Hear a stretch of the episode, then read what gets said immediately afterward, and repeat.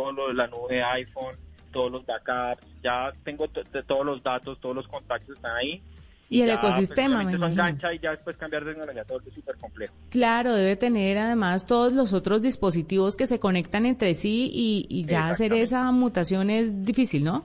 Sí, se, se vuelve engorroso, entonces pues es una forma de, de, dejarlo uno pegado a la tecnología. Pero no ha encontrado algún dispositivo que usted diga, wow, este ya con este me cambio. ¿Uno que, le haya llamado mucho la atención? Pues eh, quisiera la, el, que acaba de salir de Microsoft, el Surface chiquito que parece un celular. Me pareció una locura. Lo he visto desde doble pantalla, se puede cerrar y abrir. eh, pero todavía no, no, no, creo que tome la decisión, todavía falta un poquito. De verdad, a mí ese me parece que no, no es como tan atractivo, ¿sabe? Además porque, bueno, es, es más cualquier otra cosa que un teléfono. Pero me gusta conocer como todas las inclinaciones de nuestros invitados, Eduardo Parra, experto de seguridad y cloud de Movistar Colombia. ¿Qué se viene? Consejos para las empresas, Eduardo. Lo primero es que los trabajadores tengan intuición, que, que saquemos del de, fondo de nosotros la malicia indígena. Cuando nos llega un link que uno dice, pero ¿por qué me está mandando este link? Y está como raro, absténgase a abrirlo. Esas son las primeras formas de que lo están atacando a usted. Entonces, mucha malicia indígena a la hora de hacer las cosas. Cuando uno, no sé, está, insisto en las analogías con el mundo físico. Si tú vas por la calle 10 de la noche, está oscuro eh, y te sientes inseguro, no sé, coges un taxi o te metes a un conjunto y llamas a alguien que te recoja o si estás viendo algo sospechoso, actúas. Llevemos eso al mundo tecnológico. Si ves algo sospechoso, si sientes que algo no está bien, si la apariencia de la página web no es la que tú normalmente ves cuando entras a la página web de tu banco, eh, es porque algo está pasando y empieza a actuar con intuición. Saca la malicia indígena y actúa así. Y obviamente dotemos a las organizaciones y a los empleados de tecnologías que permitan eh, controlar y mitigar el riesgo. Insisto que la seguridad al 100% no existe, pero sí eh, el cibercriminal actúa y obviamente eh, actúa rápidamente buscando provecho económico de lo que hace. Si se encuentra con un filtro, dos filtros y no los puede pasar, deja la organización de lado y va a otra. Entonces, si nosotros hacemos protección y le ponemos una, dos, tres barreras al cibercriminal, les aseguro que ese cibercriminal, al intentar pasarlas, va a pasar a otra porque pues, necesita sacar provecho económico, rédito económico lastimosamente de su acción criminal. Entonces, si ponemos un par de cosas que no son costosas, la relación costo-beneficio de la tecnología está adecuada para cualquier tipo de empresa. Entonces, busquemos la tecnología eh, apropiada para la organización y dotemos a nuestros, a nuestros servicios y a nuestros equipos de tecnología que lo pueda hacer. Pues es Eduardo Parra, experto en seguridad y cloud de Movistar Colombia, que nos acompañó durante todo este programa el día de hoy. Gracias, Eduardo, por estar con nosotros y por acá. Muy bienvenido cuando quiera volver, ¿no? Juanita, de verdad, un placer. Eh, y ustedes cuando me inviten, yo, yo soy acá eh, un fiel oyente de la nube y un fiel seguidor tuyo. Entonces, cuando quieran, acá estoy. Muchas gracias, muchas gracias Eduardo, tan lindo. Pues siempre bienvenido. Muchas gracias a ustedes por estar con nosotros. Nos encontramos mañana con más tecnología e innovación en el lenguaje que todos entienden. Feliz noche. Son las 8 de la noche. Aquí comienza Mesa Blue con Vanessa de la Torre. Muy buenas noches y bienvenidos a Mesa Blue, numeral Vanessa. Pregunte a Mario Hernández. Está como invitado en el programa de esta noche uno de los empresarios más importantes que tiene Colombia, un hombre del que dependen, si no me equivoco, bienvenido, me encanta tenerlo aquí, 1.500 personas en el mundo de su trabajo, empleados directos o indirectos, una empresa que es Mario Hernández, pues hecha a pulso, a punta de trabajo, un hombre de sueños que también despierta polémicas, que se mete por los lados en la política, etcétera. Vamos a hablar de todo eso en este programa. Bienvenido. No, bienvenidas a ustedes, muy amables. El gran interrogante, ¿a usted le gusta la política? No sé, creo que tengo vena política, pero soy muy consciente de que uno tiene que dedicarse de lleno a las cosas y hay que ponerle mucho amor y mucha constancia. O si no, no hace uno las cosas bien. Papá fue político, Alfonso Lizarazo, mi hermano del alma, que el de Sábados Felices, cuando se fue al Senado, me dijo que quería que yo fuera el primero en su lista. Le dije, no, hermanito querido, porque yo salgo y ¿qué hago? Y mire, salió Alfonso, salió de Sábados Felices, y mira, Sí, entonces, y, y entrado uno allá tiene que entrar con toda, tiene que tener conocimiento y no es ser político por querer ser político. Yo creo que uno tiene que hacer las cosas porque las vive, las siente y ser muy profesional y encontrar resultados. Cuando dice que tiene vena política, más allá de, de la experiencia política de su papá, ¿por qué? Digamos, ¿qué es lo que, que en, en qué se relaciona usted con la política colombiana? ¿En No, yo mete? siento, no en el mundo. Yo creo que en este mundo, si uno vino, tiene que cumplir con una misión. Y si uno tiene la, tiene la fortuna que le vaya mejor que otras personas, debe transmitirlo. Uno nace en peloto y se va en peloto. ¿Sí? ¿Y qué deja? Las fotos y todo terminan en el mercado de las pulgas. Entonces, ¿qué deja? Uno debe dejar algo, debe dejar enseñanzas, debe ayudar a construir un mejor país. Uno debe colaborar con todo eso. Es lo que pienso. ¿Usted qué está dejándole a Colombia? Te estoy dejando a Colombia, pues estoy dejando una empresa, he generado empleo, estoy dejando una marca. Este tipo de negocio de cuero, yo fui presidente del gremio 16 años y llegamos a tener más de 200 afiliados. En 1992, el solo sector de manufactura eh, producía, cien- exportaba 120 millones de dólares en cuero, pero cuero de San Benito en esa época que los americanos se hacía cuero en viaje y equipaje. Sí, Tumi nació en Colombia. Ah, Tumi es la fábrica firma. más importante de equipaje hoy en día en el mundo. Sí. Nació en el año 75 en Colombia con Jessy Castaño que acabó de morir, con Jaime Hernán Martínez y Juan Manuel González. Ellos producían aquí en ese cuero baqueta de San Benito. Y en los 80 se fueron a producir a Corea y luego a otra parte del mundo. Tommy lo vendieron en 1.700 millones de dólares Claro. hace dos o tres años y factura 700, 800 millones de ¿Y por qué se dólares. fueron de Colombia? Porque no hay materias primas, no hay la mano de obra. Ese es el problema, por eso estamos exportando todos los días y fabricando menos. Pero ¿cómo vamos a decir que no hay mano de obra en Colombia con esa cantidad de empleo que necesita el país? Mano de obra especializada.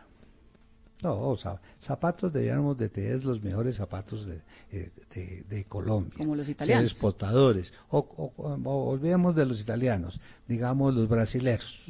¿sí? O hablemos eh, de Lisboa, Portugal. Sí, o hablemos de otros países, pero desafortunadamente no hemos montado empresas como debe ser. ¿Por ¿Ves? qué? Pues nos ha faltado dirección, nos ha faltado conocimiento, tanto de ambición de los empresarios, de conocimiento de los empresarios, como de la parte que nos gobierna de montar realmente estructuras que funcionen a largo plazo. Eso nos ha faltado. Y esta gran empresa de, de calzado que hay en Bucaramanga, ¿qué le falta para ser internacional? No, le- nos falta mucho. Para ser realmente profesionales, yo hago el calzado, lo hago en Brasil. Sí, para ser realmente profesionales nos falta materiales, cueros, materias primas. Pero ¿por qué no hay cueros si hay tanta vaca? No, tenemos cuatro millones de, de- matan al año cuatro millones de vacas al año. De esos el cuero colombiano, la gente dice que no es bueno. Sí es bueno. Lo que pasa es que por el nuche, la garrapata, el alambre púas, las marcas que tiene, el desperdicio es mucho más alto tanto que se exporta en azul. Entonces, las grandes custiembres no, no somos empresarios a largo plazo, no invirtieron en desarrollar bien y curtir muy bien. ¿Qué pasa? Ese cuero sí sirve en Italia o sí sirve en China. Entonces, lo estamos exportando en azul. ¿Qué es exportar en azul? Exportar en azul es cuando le quitas el pelo y queda el cuero como, como con, con un color azul para seguir el siguiente proceso. Y ese cuero, eh, por las circunstancias del ganado colombiano, tiene marcas, lo que me dice, la Lógico, garrapata, tiene- tiene el- garrapata, el- tiene la, la cicatriz, ¿no? El alambre púa, todo eso. Tiene todo, pero eso era como cuando íbamos a Chía, yo me acuerdo hace que 20 o 30 años a comprar la carne, que se la daban con gordo y con hueso. Entonces decía que era muy barato. Le quitas el gordo y el hueso y entonces te sale el precio real del Claro. cuero. Es el desperdicio. Entonces el cuero, el cuero colombiano tiene más desperdicio, pero se puede usar. Yo utilizo parte de, de- de mis cueros, son colombianos de la mejor calidad, con una costumbre muy buena que hay en de unos eh, de unos señores Salazar eh, a- americanos curtidos en Pereira y otros curtidos aquí trabajamos con ellos cosas muy especiales. ¿Qué usa Mario Hernández, la gran empresa que se llama Mario Hernández de Colombia? ¿Qué produce acá? Bueno, le contaba, echamos un poquito de reversa de cómo era el sector, cuánto teníamos, hicimos la primera feria de cuero. Ahorita, no, hace- espere que es que ahorita me va a contar toda esa Ah. historia de cómo arrancó. Ah, ¿no? bueno. Yo ya voy para No, allá. Bueno, entonces, ¿qué es Mario Hernández? ¿Qué es Mario desde que desde Yo eh, quedé huérfano a los 10 años, mi primer MBA fue quedar huérfano porque me tocó salir a la calle a defenderme. Mamá, una papá se casó a los 60 años, su único matrimonio con mamá de 23 años. Mamá era la telegrafista del pueblo, una niña bien criada de Gonzaga. Por la violencia tuvimos que salir de Santander. Salimos en un camión, en un colchón, con unos colchones. Me acuerdo que llegamos aquí a Bogotá antes del 9 de abril. Vivimos en la calle Cuarta de Jugarra Novena, me acuerdo todavía. ¿Cuatro era. hermanos? Y aquí nació el cuarto. Veníamos tres y aquí nació el cuarto. Y papá murió cuando yo tenía 10 años. Y era una familia, ¿cómo? Una familia humilde, una familia campesina, una familia... Éramos unos ¿qué? campesinos, unos, unos campesinos que comían todos los días. Sí, la, los, por ejemplo, los, eh, los papás de mamá en, en Osaga, Santander, tenían 25 mil hectáreas de tierra. O sea, era gente bien. Claro. Sí, mamá era bachiller en esa época.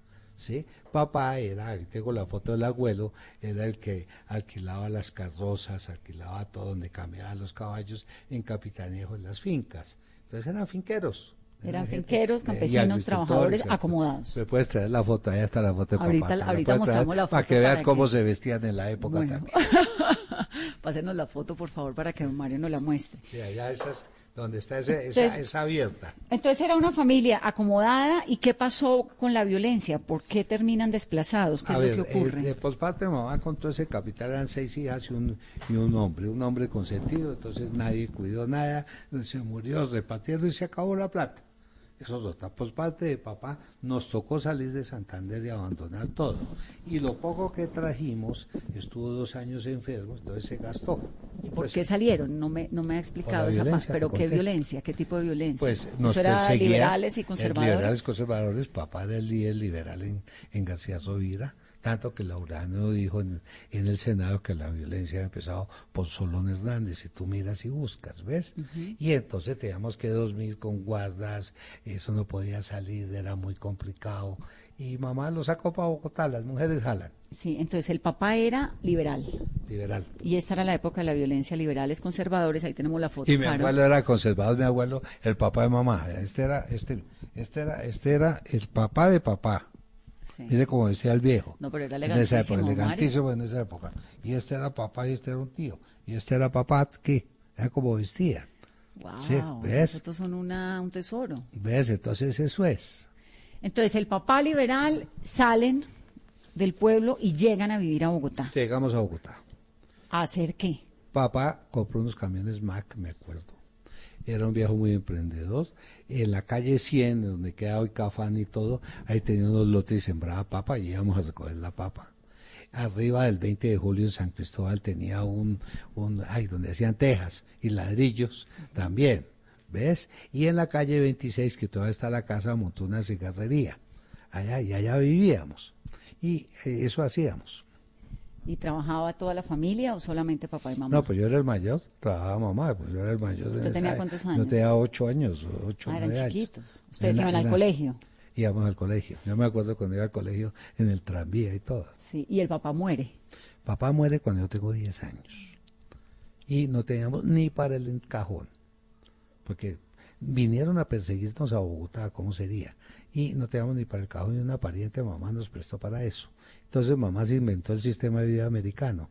Tomaba casas y teníamos inquilinatos.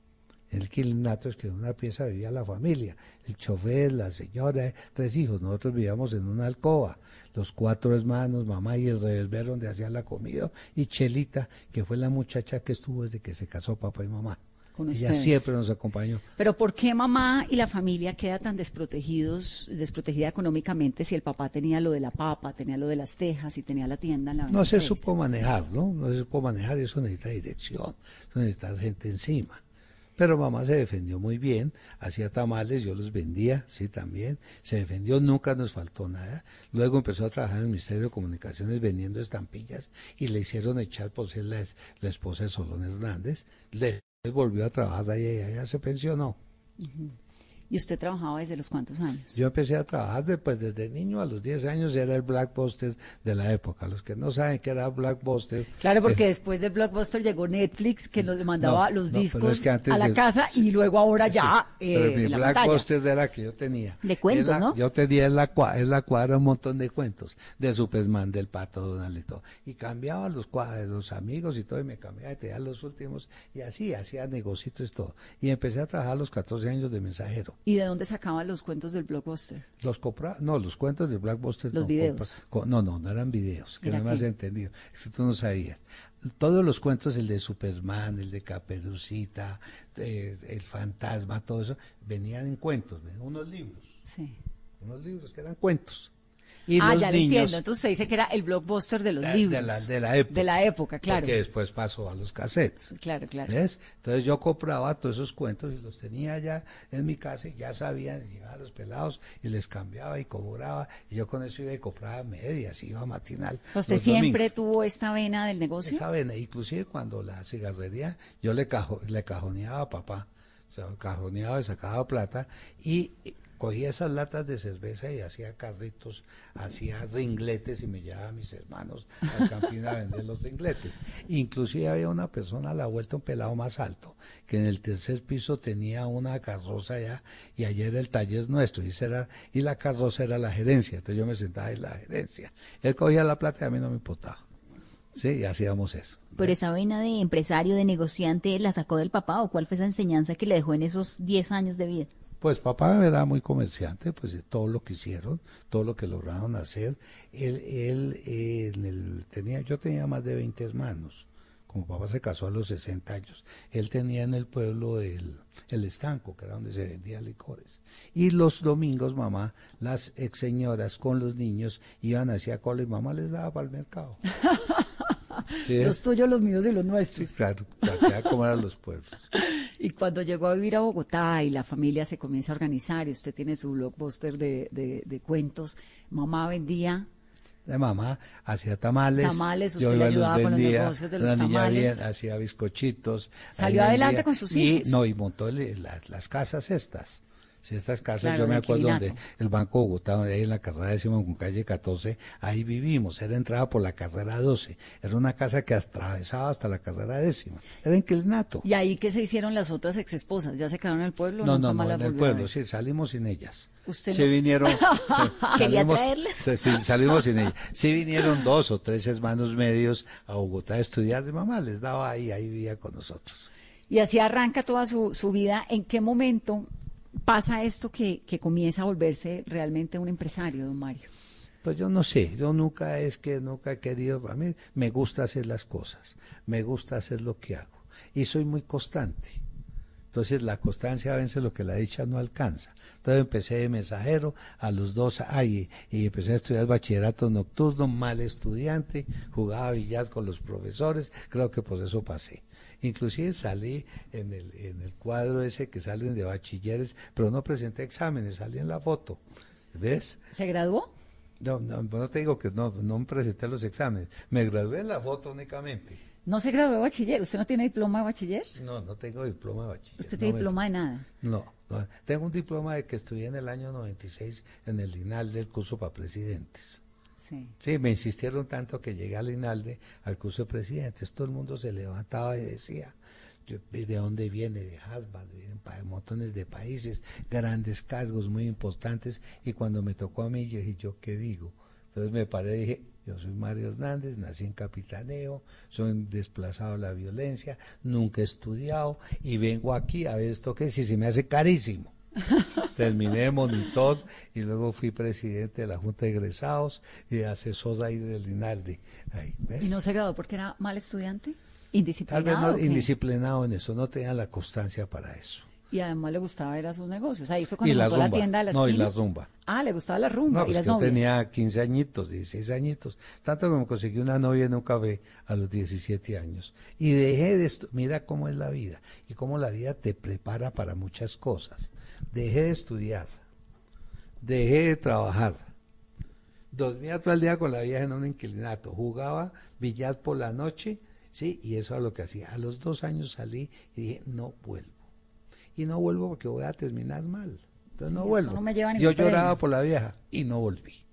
Son decisiones. Mire cómo le sirve a uno eso. Con todo lo que he viajado en el mundo, pues ahí aprendí yo ando metidos en sitios que no son Claro. ni nada. ¿Ves? ¿Y nunca la volvió a ver a ella? No, nunca la volví a ver. Ni No, la chao, quiero volver a ver. No, no, creo que ya no, porque ya o está, o está tenía más o menos la misma edad mía, o está igual de viejita, o ya se murió, no sé qué pasó. ¿Ves? Pues chao. Y ahí es cuando monta la tienda a la esquina. No, eso fue mucho después. ¿Después? Ahí tenía yo 19 años, cuando ve la vieja, volví a trabajar a un almacén, fui administrador. a lo- ah, y ya nos pasamos a vivir a un apartamento a la, en Santa Fe, Avenida 22 18 62, que era un barrio bueno. Entonces ya vivíamos allá, mamá, los cuatro hermanos, mamá trabajaba, los hermanos otros empezaron a trabajar, ¿sí? Y todos ayudábamos. Yo era el que exigía que diéramos plata. ¿Ves? Y a los 21 años renuncié. Me dijo, ¿por qué se va? Dije, porque me va a quedar aquí. Entonces no tenían, el arriendo eran 700 pesos, 30 pesos diarios para la comida, no los tenía y me arriesgué. Entonces, ¿qué hacía? Con todos estos amigos, ustedes no se acuerdan que son muy jóvenes, eso nos reuníamos en la 18 con séptima. Muy jóvenes, no, no habíamos nacido. Ah, ah, bueno, la 18 con séptima, a embolarnos todos estos italianos que venían, traían pañoletas, bufandas, guantes que yo vendo hoy en día en mis tiendas, ¿sí? Y me daban, yo vendía y ganaba comisiones y me puse a arreglar vitrinas, nunca fui decorador tampoco, ahí me ganaba una platica. Sí, y donde tomé, mire cómo es la vida. Ay, y monté en la calle 20 con carrera séptima, en el edificio Valbron, en el octavo piso, una venta de zapatos de mujer. Siempre me ha fascinado la zapatería. Mandaba a hacer zapatos y también vendía de oficina en oficina y cobraba. ¿Y los mandaba a hacer a dónde? En diferentes sitios. Había, había un productor muy bueno al pie del Teatro Americano, para la carrera 16, su calle 49. Iba a diferentes fábricas. Yo mandaba a hacer los modelos, las cosas. Él lo tenía ahí ¿Y de dónde sacaba la idea de cómo tenían que ser los zapatos de una mujer? Yo no tengo ni idea. Sé que tenían que tener tacón, el tacón francés, el más alto. Me ha gustado mucho las zapatillas. Yo no sé, yo tengo algo, algo que, que, que me gusta la calidad, la diferenciación, el diseño. Sí. ¿Ves? Y ahí empecé. Y también, también tomé esa oficina en Sotopombo. Y ahí conocí un señor, Rafael Mayorga, que era el jefe de arrendamientos. Le dije, montemos una oficina de esto. Me dijo, yo tengo plata. Le dije, yo tengo alguito, montémosla. Usted tenía ahorrado ya algo. Yo siempre, nunca me he gastado todo. Siempre hay que guardar un poquito, o bien para la vejez o bien para pasar el desierto. ¿sí? Entonces montamos una oficina y quería que la montáramos en el edificio Estela, la carrera sexta con calle 12. Le dije, no, Tec Vivienda era un edificio nuevo en la carrera décima con 17. Fuimos, compramos los muebles en Camacho Roldán. Todavía tengo mi escritorio. Camacho, el primer escritorio que compré, compramos ahí y montamos la oficina de Finca Raíz. Y un día estábamos en un cóctel y conocí un curita simpaticísimo que me llegó a la oficina porque le han dejado en la carrera sexta, la carrera quinta con calle sexta, un lote que lo te ha arrendado un artista y no te da ni contrato ni nada. Le dije, padre, yo no hago esto, pero con mucho gusto le ayudo. Le digo, Jesús- ¿Ese es Jesús Sanín? ese fue el padre Jesús Que Aníbal fue muy importante en su vida, ¿no? No, fue la persona, terminé yo manejándole todo a compañía de Jesús Claro. durante 10 años. Fue, como, fue la persona que más lo ayudó en su en sus Yo creo que nos ayudamos, porque yo, yo trabajaba mucho, cuidaba, yo siempre he cuidado más la plata de los demás que la mía, ha sido al contrario. Hicimos muy buenos negocios. Les el edificio ese que ha escalonado la calle 26 fue una idea nuestra, Claro. ¿sí? de hacer ese edificio. Entonces me volví su hombre de confianza. Cuando Pero ese- usted era un pelado todavía, era pues ahí joven. yo- ahí ya tengo- yo- la oficina la monté en el año 65, yo ya tenía 24 años. Claro, pero era joven. Sí, era ¿Cómo chico. era? Me quedó una inquietud cuando me dice lo de Bogotá, que los guantes y los italianos. ¿Cómo era esa Bogotá? ¿Eso era Bogotá de los 60 más o menos? Eso era, eso era Bogotá de los 60. ¿Cómo era? Cuando era la cuando Bogotá, el centro de Bogotá eh, llegaba hasta la calle 13. Después pasó hasta la calle 19. ¿Sí? Entonces, cuando el centro de Bogotá era la carrera séptima, que se fue ampliando por la séptima hasta la 18, más o menos, donde está el almacén Tía, donde está el almacén Vida en la carrera, en la carrera séptima con calle 12. Sí, en la calle de una almacén- ciudad vibrante de, de- de negocios. Pues eh, venían. había, había, eh, ¿Había venía todo- había mucho comercio porque todo el mundo venía a Bogotá. Yo me acuerdo que de Osmega, donde yo trabajaba, en Semana Santa, eso era lleno de vestidos negros. Era toda la gente viniendo a comprar vestidos negros para Semana Santa. Claro. Era donde la gente se venía a proveer de aquí a Bogotá, claro. Hoy en día viene esa chía. Claro. ¿Ves? Entonces mire cómo ha cambiado y cómo va la ciudad, cómo se ha extendido. Y en medio de tantos años, ¿en algún momento pensó en terminar el bachillerato? Quise estudiar Derecho. Y sí pensé en terminarlo, me ha fascinado el derecho. Inclusive estuve, estuve en el externado a ver si me recibía. Pero conseguí un puesto de viajero. Venía a la por Tolima, Huila y todo eso. Entonces no pude estudiar. Pero en el momento que yo iba a estudiar Derecho, empecé a llamar a amigos para montar un bufete de abogados, con un abogado especializado en penal, con otro tributario, con otro civil, con todo, montar la empresa de una vez. Don Mario, ¿y su mamá? Mamá, una vieja muy berraca. ¿Todavía está viva? Murió desafortunadamente hace unos 7, 8 años, Ah, de duró 95 años, claro. Duró mucho, fue una vieja muy berraca, muy querida. Lo- o sea, le vio el triunfo a usted. Sí, me acompañó Claro. mucho y andaba muy orgullosa. Yo me acuerdo que inclusive cuando me casé en el año 68, ya había montado la oficina de finca y me casé escondido, ¿sabes por qué? Porque le compré un apartamento en Pablo VI. Nadie quería los apartamentos de Pablo VI porque eran del Instituto de Crédito y se hicieron para cuando vino Pablo VI. Entonces que eran apartamentos regulares y muy chiquitos de 120, 130 metros cuadrados de cuatro alcobas. Para los empleados oficiales tenían prelación y le compré un apartamento a mamá, pero no lo entregaron y yo até la fecha de matrimonio, entonces me casé a escondidas. Y me fui a vivir allá con ella. Ya cuando nos entregaron el apartamento le dije, mamá, me casé. Y la dejé instalada en su apartamento. ¿Ves? Y ella feliz. Ahí y empecé con menos 15 mil pesos que me faltaron. Eh, empecé con menos 15 mil pesos de la cuota inicial. El apartamento valía 120 mil pesos, eran 30 mil pesos de cuota inicial y había que pagar 1.500 pesos mensuales. Yo pagaba 700 de arriendo. Usted se endeudaba. A ver, me he endeudado para invertir, no para comprar cosas que uno no necesita. ¿Sí? Ni para ¿Qué pi- ni para esto, sino para invertir. Si es para invertir, me endeudo. ¿Qué Si no, piensa de las tarjetas de crédito? pago todo de contado, no pago crédito. Eso es, es eso, la pobre gente que no puede pagar, esos intereses son muy altos. Sí, pobrecitos. Mucha gente tiene que jinetear su tarjeta de crédito para comer. Mm, A unos intereses al 2,5, 3%. altísimos. ¿Usted tiene no deudas? No, No no, tiene. me gustan las deudas. Buenas noches. Llegó el tiguerón. Esta noche en Bla Bla Blue. Imperdible. Esta noche después de las 10, todo el sabor del merengue dominicano de Josie Esteban. A las 11 seguimos en especial de Halloween, por eso estará nuestro antropólogo Esteban Cruz hablándonos de su nuevo libro Vida después de la muerte. Y después de medianoche, ustedes ya saben que tienen la palabra. Abrimos nuestra línea telefónica en este talk show en el que hablamos todos y hablamos de todo. Ya lo sabes, si no te da miedito, te espero esta noche en el especial de Halloween de Bla Bla Blue. Bla Bla Blue. Porque ahora te escuchamos en la radio. Blue Radio y bluradio.com. La nueva alternativa. Solo la más alta conciencia sobre nuestra vida cambiará la suerte de esta pandemia. Agradecemos a cada uno de nuestros clientes por ser esos aliados estratégicos que siempre han estado allí. Sientan la plena confianza que nuestra relación no se verá afectada por esta coyuntura. Nuestras plantas de harina de trigo, maíz y nuestra división de pasta, galletas, café y cereales continuarán operando como siempre. En todo momento estaremos dispuestos a garantizar un excelente servicio. En Organización Solarte, trabajamos pensando en usted.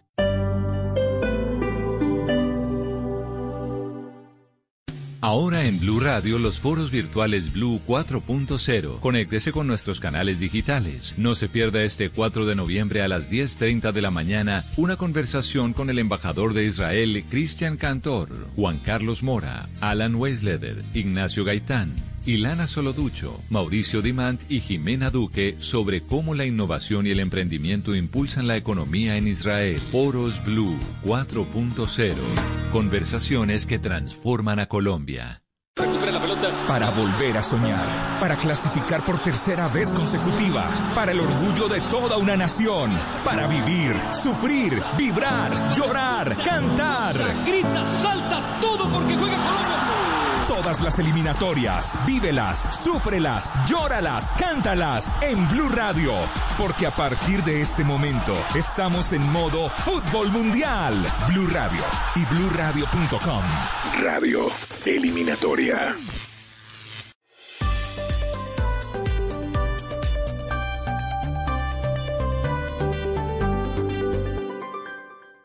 Estás escuchando Blue Radio. Es el momento perfecto para recordarle a los que más quieres que siempre están en tus pensamientos. Es tiempo de cuidarnos y querernos. Banco Popular. Hoy se puede, siempre se puede.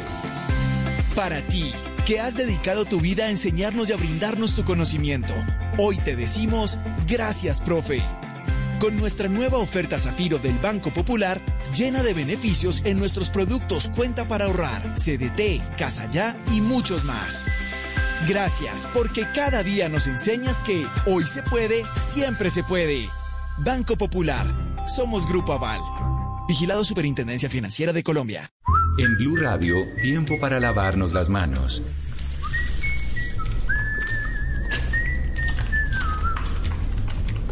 Tómate el tiempo para cuidarte y para enterarte de todo sobre el coronavirus. Síguenos en redes sociales, en bluradio.com y en todos los espacios informativos de Blue Radio. Numeral Yo me cuido, yo te cuido. Blue Radio, la nueva alternativa.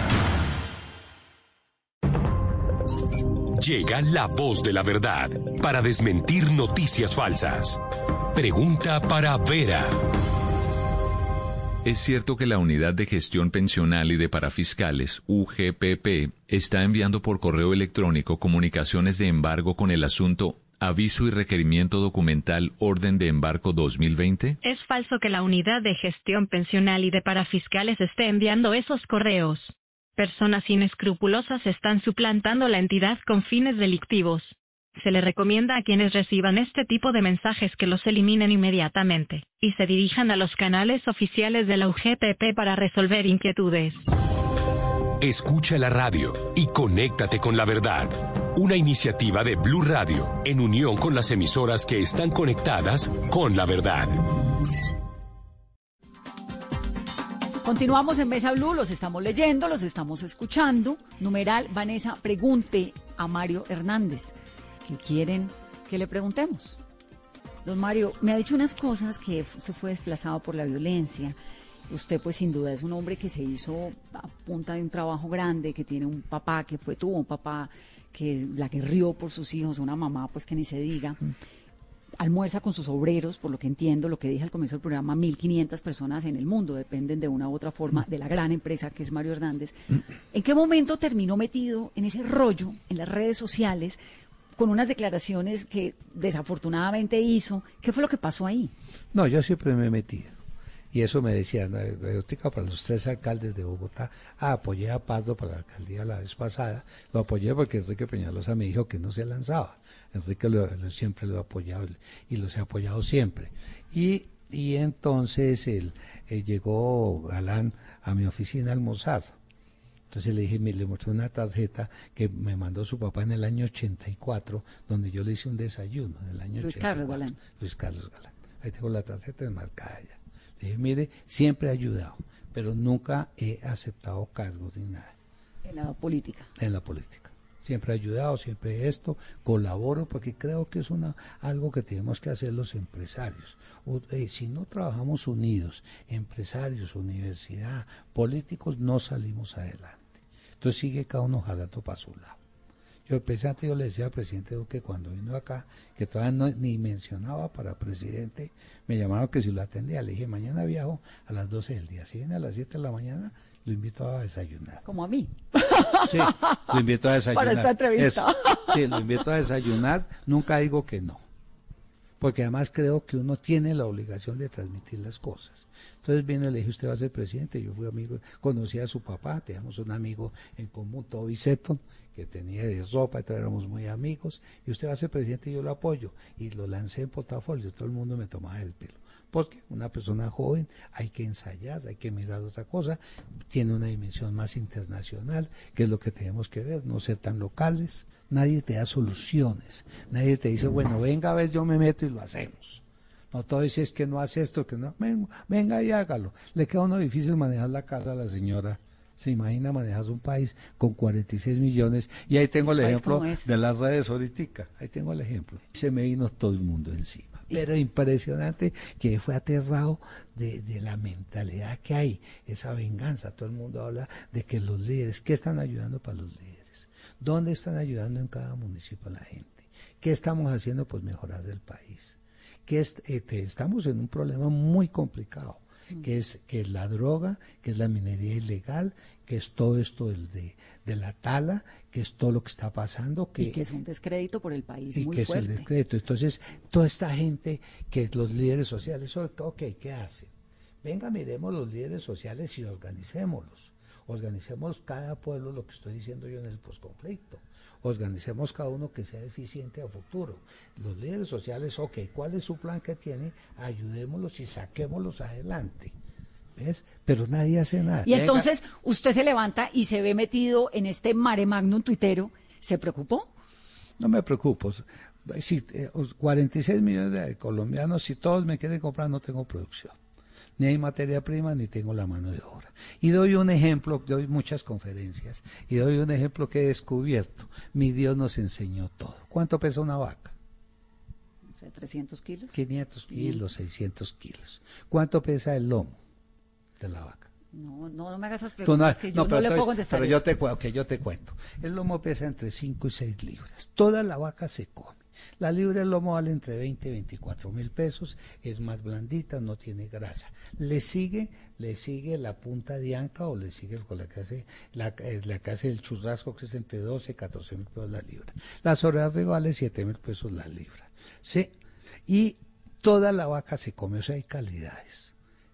Entonces, no todo el mundo puede comprar el lomo que es Mario Hernández. Se necesita tener el conocimiento, el gusto, y no es la plata, porque mucha gente humilde sueña con tener un Mario Hernández y lo cuida. Claro, pero eso Sí. no es un poco soberbio.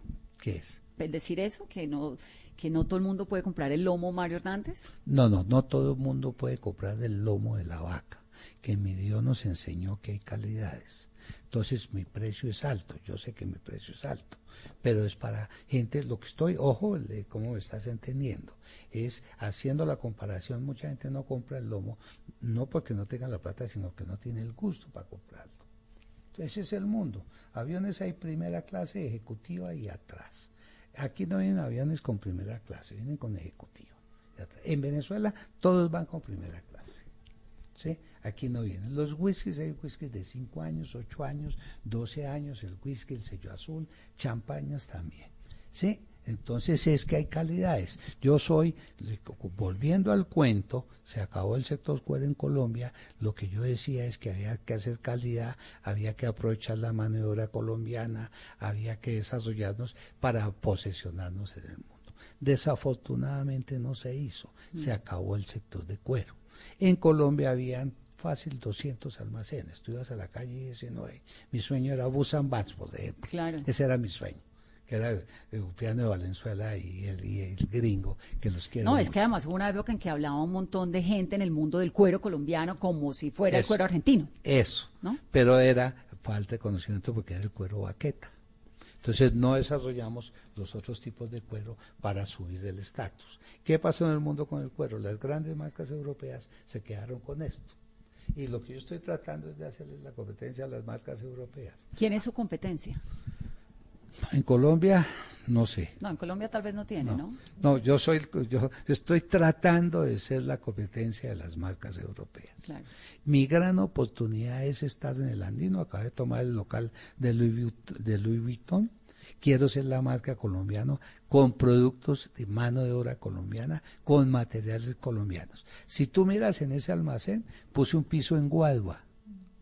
Vas y miras un piso en Guadua, bellísimo.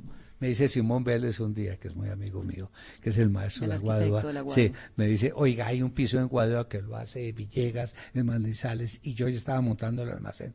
Ya me dije, no compren ese piso y vamos a poner uno de Guadua. Está loco, pongámoslo. Tenemos que vender Colombia. No estoy diciendo que soy como los italianos ni como los franceses, somos colombianos. Usted le pregunté al comienzo de la entrevista, y me quedó tal vez eh, volando la pregunta, ¿qué produce, digamos, si yo tengo una cartera Mario Hernández, ¿qué hay de ahí hecho en Colombia? ¿El cuero es parte o no es parte? ¿Los Según, según el qué? cuero de mariposas es hecho en Italia, no se hace en Colombia. Las mariposas. El cuero. El cuero. El cuero porque es un cuero de muy alta calidad, que ni siquiera es cuero colombiano de la más alta calidad.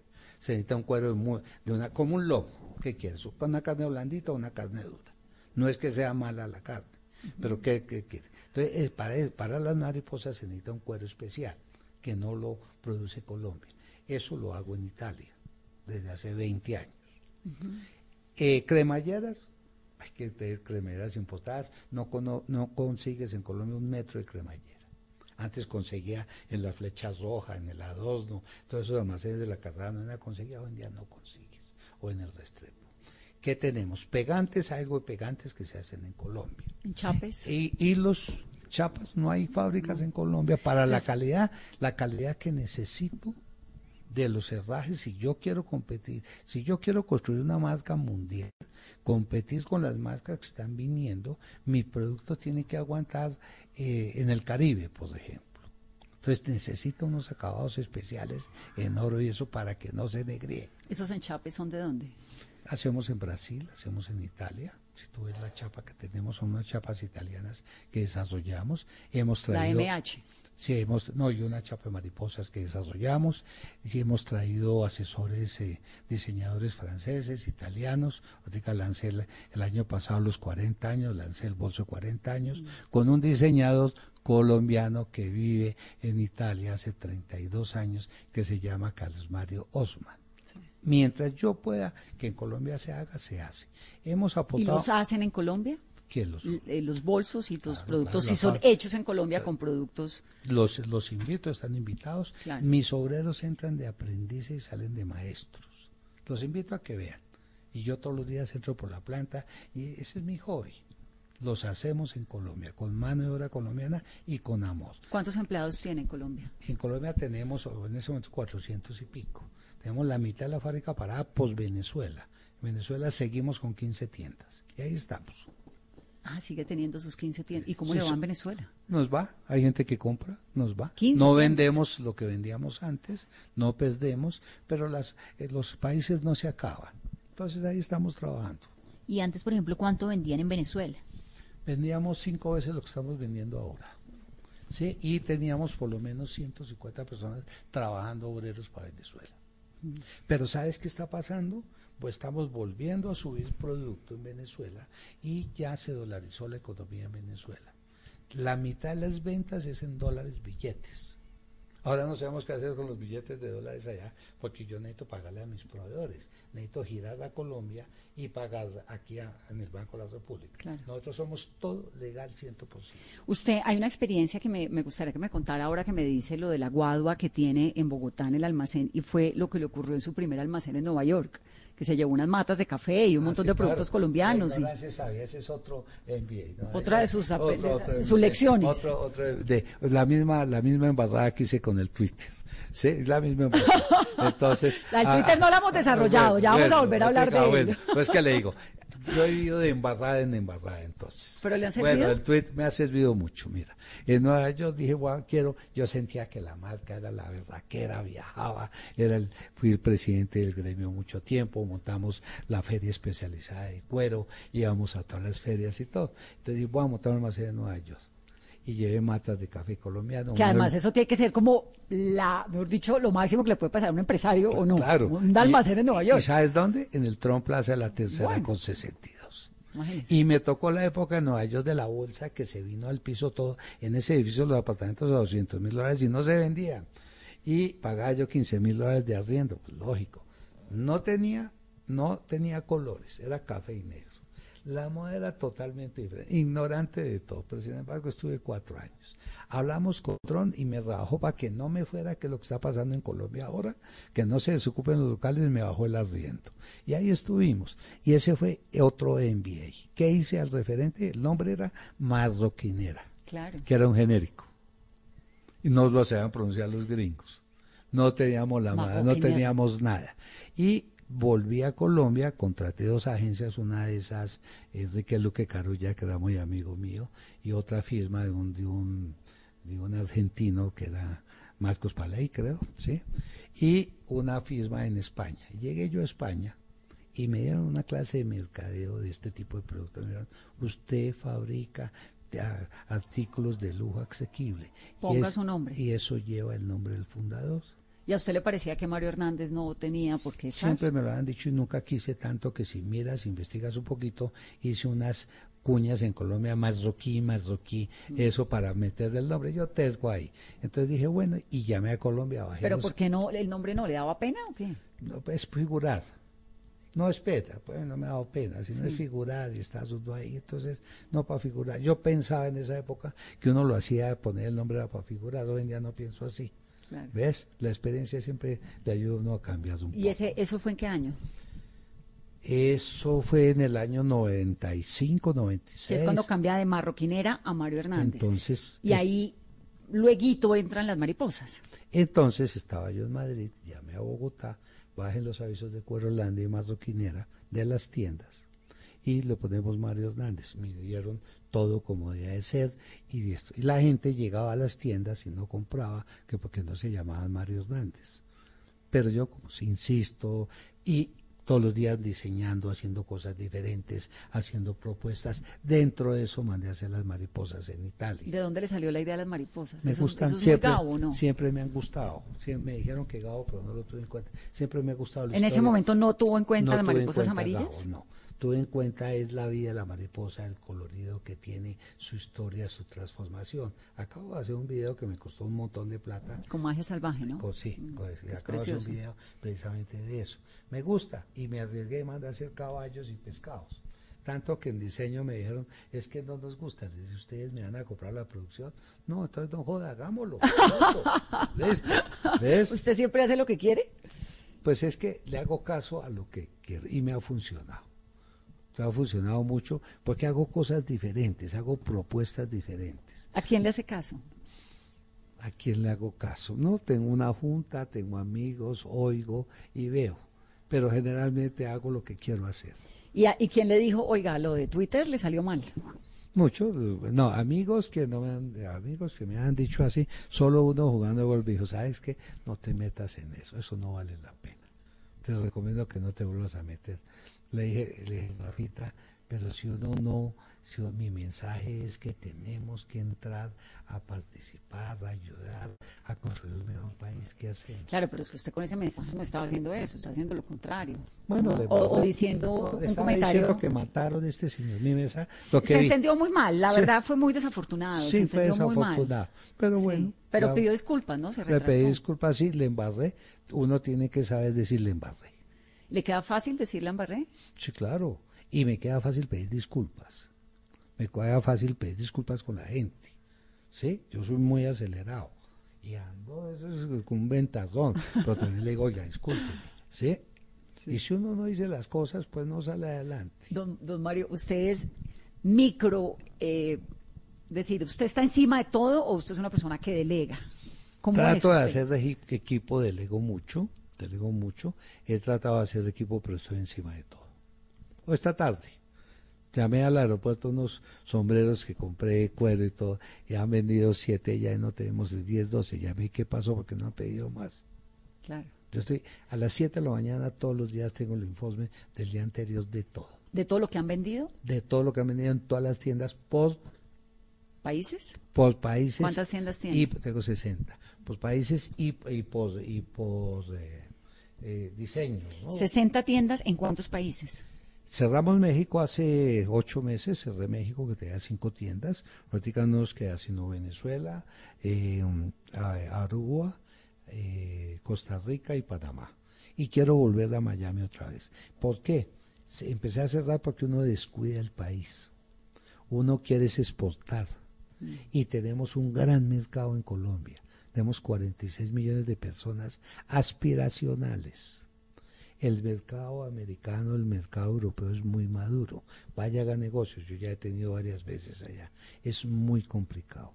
Aquí la gente, eh, hay que es de hacer una buena distribución, tener un buen producto. Es lo que estoy atendiendo en Venezuela. Claro, pero Es lo que entonces ahí vuelve, atendiendo. ahí vuelve mi tema de, del comentario de Twitter, porque con esa tendencia y con esa sensación, pues a, a un montón de gente le quedó, sobre todo si a usted le interesa tanto el mercado colombiano, le quedó la sensación de no, este señor, ¿para qué? ¿No? ¿Cómo va a resarcir eso? Pues yo creo que el tiempo dirá. Yo, me- me- yo creo que me he portado bien en Colombia. Creo, generado empleo. Creo que he generado empleo, he generado nombre, pago impuestos, soy totalmente transparente, ayudo a la gente, Toda mi gente de más de tres años tiene casa propia, les damos mercados. Está, mi señora tiene un meloma múltiple y la llevé donde la mejor médica en Europa del meloma múltiple. Y allá la atendieron cuatro o cinco horas, me cobraron 500 euros. No puede ser. Fue todo lo que pagué. Y mientras tanto vi en las revistas Semana que el Hospital de la Nacional, que la Universidad Nacional no tenía hospital. No puede ser llamé al rector de la Nacional desde allá. Le dije, paisanito, ¿qué pasa? Dijo, no, acabamos de comprar este hospital. Y yo, yo le ayudo. Ya tenemos 230 habitaciones, ya tenemos salas de cirugías, ya se hizo un patronato, patronato donde me nombraron presidente del patronato. Quiero que sea el mejor hospital universitario del país y estoy ayudando. Yo ayudo mucha gente. El otro día me llegó un alcalde de Chía alcalde anterior, me dijo, don Mario, hay un estudiante, un pelado que a los ocho años era compositor de piano, y a los 12 años, y se consiguió una beca a los 15 años en Moscú, pero no tiene con qué comer. Dame los datos y le empecé a mandar plata.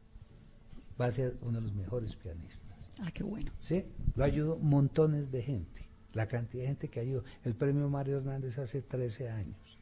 Damos eh, pensando es una beca, ¿no? Eh, pensando con mi hija María Fernanda, veo que los diseñadores salen muy, muy, muy faltos de las universidades. Entonces, creemos el premio Mario Hernández.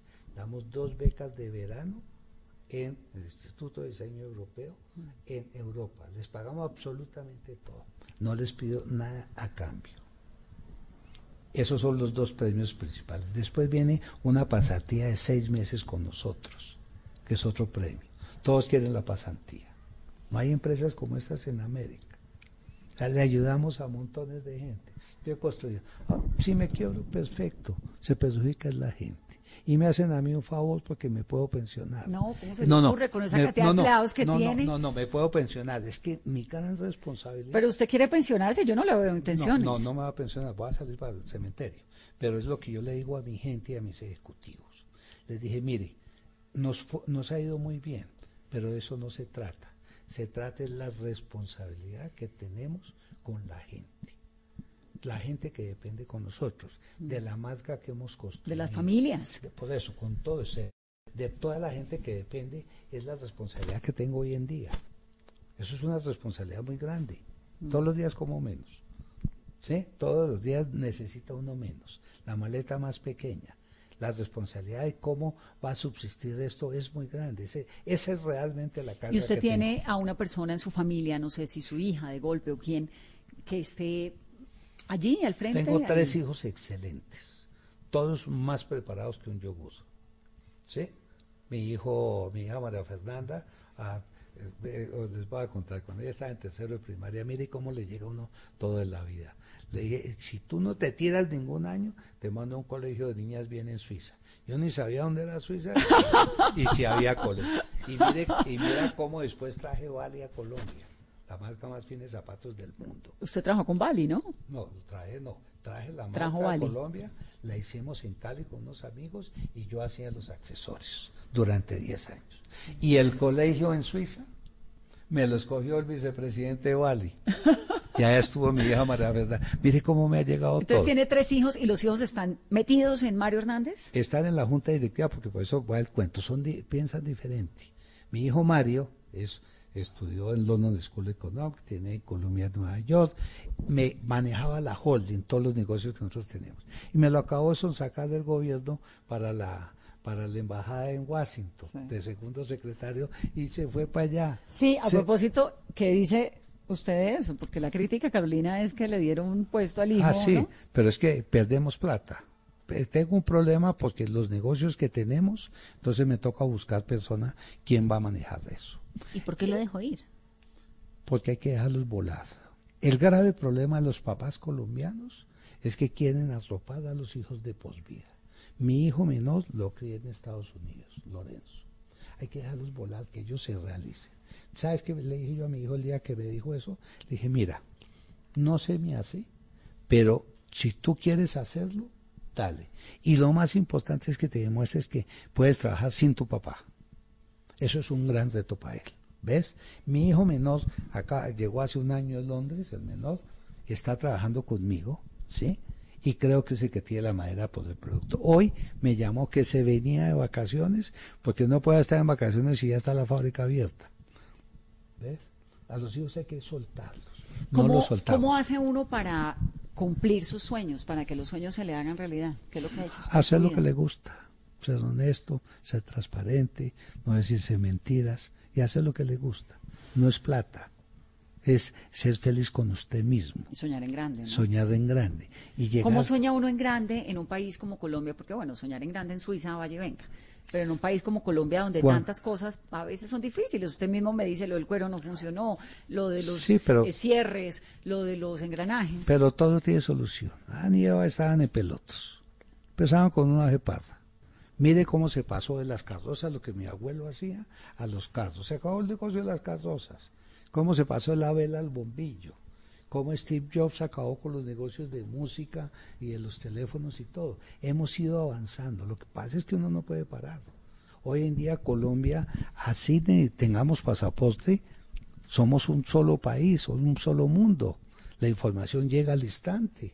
Entonces tienes que estarte reinventando. ¿Usted le da optimismo, esperanza a Colombia? Sí, estuve en Colombia, me fui a Col- me fui por un año a Estados Unidos, me quedé nuevo y regresé a Colombia. Pudiera estar en Estados Unidos con visa americana y con Podría todo. estar bien donde quisiera, en realidad. No, tampoco porque porque lo que uno tiene vale es produciendo. Si tú no produces las cosas se acaban. Eso eso el mundo da vueltas. Eso tiene que producir. ¿Ves? Y me gusta Colombia y aquí estoy y vivo en Colombia, me parece delicioso. Me gusta la comida colombiana, es me gusta vivir en Colombia. Y con los retos que tiene Colombia en temas de seguridad, lo que hablábamos hace unos momentos de, del acuerdo de paz, todo eso. Yo creo que hemos mejorado mucho. Lo que pasa es que somos ingratos, también no valoramos. Me estoy leyendo el libro del ministro Perry de cómo ha sido todo el cambio, muy interesante. Sabe que el libro lo va cogiendo, cómo, cómo ha sido el cambio en Colombia, cómo hemos ido mejorando. Si tú ves la economía en el año 2000, valían 100 mil millones de dólares, que hay 330 mil millones de dólares que le entran al país, el per cápita eran mil dólares, hoy día son 6 mil 500, las ciudades intermedias no tenían centros comerciales ni nada.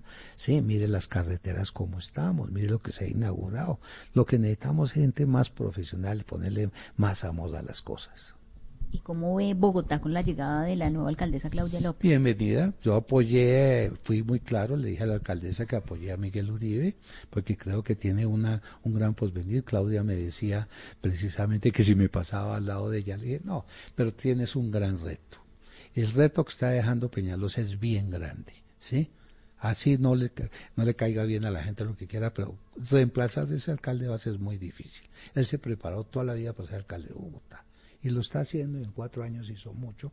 Vamos a ver las cosas. Todas las adjudicaciones de vías que hay en este momento es impresionante cómo vamos a mejorar. Es que es una ciudad que hay que montar cada año una ciudad para 200 o 300 mil personas en servicios en extensiones en todo. Hemos tenido unos gobiernos pésimos 12 Pésimos, años sí. que no se hizo nada y la ciudad parada. Yo me acuerdo ustedes no habían nacido, sí, cuando era cuando era cuando era Mazuera el alcalde de Bogotá. Yo vivía en esa zona. Le, hici- le hicieron manifestación por los puentes de la 26 y lo tumbaron. ¿Sí? Entonces, no, el país ha mejorado mucho, mírelo, cómo ha mejorado la calidad de vida. Ahí estoy leyendo el libro ese, Economía de Colores, lo estoy volviendo a leer. Había un millonario en 1200 que tenía 400 mil millones de dólares, cinco veces más que el señor Steve Jobs. ¿sí? Y era infeliz, tenía 70 mil empleados. Le dolía la cabeza y no había aspirina. Viejo eran dos o tres años. Hoy en día no necesitamos tanto. Tú sales aquí a la esquina, consigues el remedio que quieras. Vas al supermercado, tienes lo que tienes que trabajar y no gastar más de lo que ganas. Ni endeudarse con las tarjetas, me gustó ese Eso. tema. ¿Ves? Don Mario, me encanta tenerlo en este programa, qué gusto. No, gusto a ustedes, bienvenidas. Este es, este es su casa. Bueno, Ah, pues, Muy este- profesionales, los felicito. Este también es su programa, ¿no? un gusto. Y tenemos entre todos que construir un mejor país, ¿sí? Tenemos que ver qué hacemos. Yo quiero crear un gran movimiento de sociedad civil, no para buscar puestos Para ni salir nada, a las calles sino- también y caserón. no, no salir a un movimiento de sociedad civil para salir a las calles a votar y a votar por los mejores. Pero también que ese movimiento califique el desempeño de estos políticos y que les cueste más que no salga un senador con 50 mil votos, que tenga que salir con 300, ¿Y ese movimiento inscribiría 400. de pronto candidato presidencial? No, no, porque entonces ahí viene el problema. Escogeríamos dentro de un abanico los mejores y recomendaríamos lo que he venido haciendo de toda la vida. Entonces vas a mi oficina, tengo carta de todos los expresidentes. ¿sí? Y van y me consultan, y me van, cuando van a ser, muchos que han- no hay nombres que van a ser candidatos, van y me dicen, les digo, dele, no le dele, hágale. ¿Ves? ¿Qué tanto se meten los empresarios colombianos en política como usted? Muy poquito, nada. No, yo veo que muy poquito, los gremios tampoco, ¿sí? Todos esa, todos esa echar aplausos Habana Palacio y con el whisky quedan suficiente. No, yo creo que tenemos que trabajar más en equipo. Mira Estados Unidos, mira esos senadores, mira esos empresarios. El señor Trump es un ejemplo, bueno o malo, lo que tú quieras. Sí, El señor que fue alcalde de Nueva York es un empresario. ¿Sí? Entonces, es que si nosotros no construimos el país, no podemos quejarnos. Tenemos que ver de alguna manera, yo no soy ni liberal, ni conservador, ni izquierda, ni derecha, es alguna manera de poder vivir mejor, si todos somos iguales. Don Mario, muchas gracias. No, ustedes, muy queridas, bienvenidas. Aquí siempre, Sí. bienvenido. Esto es Mesa Blue, nuestro invitado de esta noche, Mario Hernández. Gracias a Mesa Blue. Saludos, chao.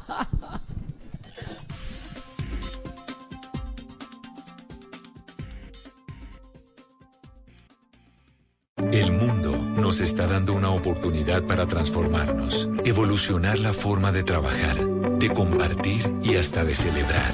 Con valentía enfrentaremos la realidad de una forma diferente, porque transformarse es la nueva alternativa. Blue Radio. Voces y sonidos de Colombia y el mundo en Blue Radio y bluradio.com, porque la verdad es de todos. 9 de la noche, un minuto, las noticias en Blue Radio. La gobernadora del Valle del Cauca, Clara Luz Roldán, rechazó la emboscada en contra de la policía en Bugalagrande, que dejó un uniformado sin vida y cuatro más heridos mientras custodiaban a un juez de la República que adelantaba labores de restitución de tierras. Los detalles los tiene Fabrit Cruz. Efectivamente, Miguel, buenas noches. La mandataria de los vallecaucanos, Clara Luz Roldán, se pronunció ante el ataque en contra de la policía en el Valle del Cauca registrado en las últimas horas en el municipio de Bugalagrande, que dejó, recordemos, un uniformado sin vida y cuatro más lesionados. Dijo la gobernadora, repudio absoluto tras la emboscada de disidencias de las FARC contra la Deval en el departamento del Valle esta tarde en Bugalagrande. Mis condolencias para la familia de Jefferson Giovanni Garzón Cárdenas, patrullero que falleció en los y también fortaleza a todos los heridos. Acaba de publicar en su cuenta de Twitter. Ha manifestado además la gobernadora que el grupo terrorista responsable de este hecho es el mismo que atacó el batallón de desminado humanitario en zona montañosa de Tuluá en el mes de septiembre. Gracias, Fabrit. Y el English School lamentó la pelea que aparentemente un grupo de sus estudiantes protagonizó el pasado viernes en Bogotá. La institución pidió tener prudencia y evitar emitir juicios sin conocer a fondo qué fue lo que sucedió. La noticia con Estefanía Montaño. A través de un comunicado, el colegio de English School rechazó la pelea del pasado 20 de octubre en la que un estudiante de 17 años desde el colegio Vermont, también en Bogotá, resultó brutalmente agredido por un grupo de seis jóvenes, aparentemente pertenecientes a su institución. El colegio además aseguró que ya inició el análisis reflexivo y cuidadoso de la información que tienen sobre el caso. Por otro lado, también señaló que se solidariza con el joven herido y con su familia, pero invitó a mantener la prudencia y a propender por el buen nombre del colegio y de sus integrantes. Finalmente que estas acciones no representan a la identidad educativa y piden que no se emitan juicios sin conocer a fondo lo sucedido. Estefanía, gracias. Y la Procuraduría suspendió por cuatro meses al alcalde local de Cartagena, Luis Hernán Negrete, por irregularidades en un contrato de insumos sanitarios en medio de la emergencia por el COVID-19. La noticia con Dálida Orozco. Por presuntamente adquirir insumos sanitarios por un valor de 599 millones de pesos sin identificar la necesidad de la compra, la Procuraduría General de la Nación suspendió del cargo por cuatro meses al alcalde de la localidad histórica, el del Caribe Norte de Cartagena, Luis Hernán Negrete. Según el ente de control, el funcionario recibió a satisfacción 1.390 mascarillas de protección N95 con filtro y válvula, las cuales no cumplían los criterios técnicos para ser utilizadas por el personal médico encargado de atender a pacientes de COVID-19. Además, señala el Ministerio Público que se determinó que el contratista seleccionado no cumplía los requisitos de idoneidad y especialidad requeridos para adquirir los insumos. El fallo en primera instancia fue apelado por el alcalde local. Dálida, gracias. Y en información internacional, en Venezuela ya se, cumplieron 24 horas de la detención de tres personas relacionadas con Leopoldo López y los abogados y sus familias desconocen en dónde se encuentran. Uno de los desaparecidos es el conocido periodista Roland Carreño. Los detalles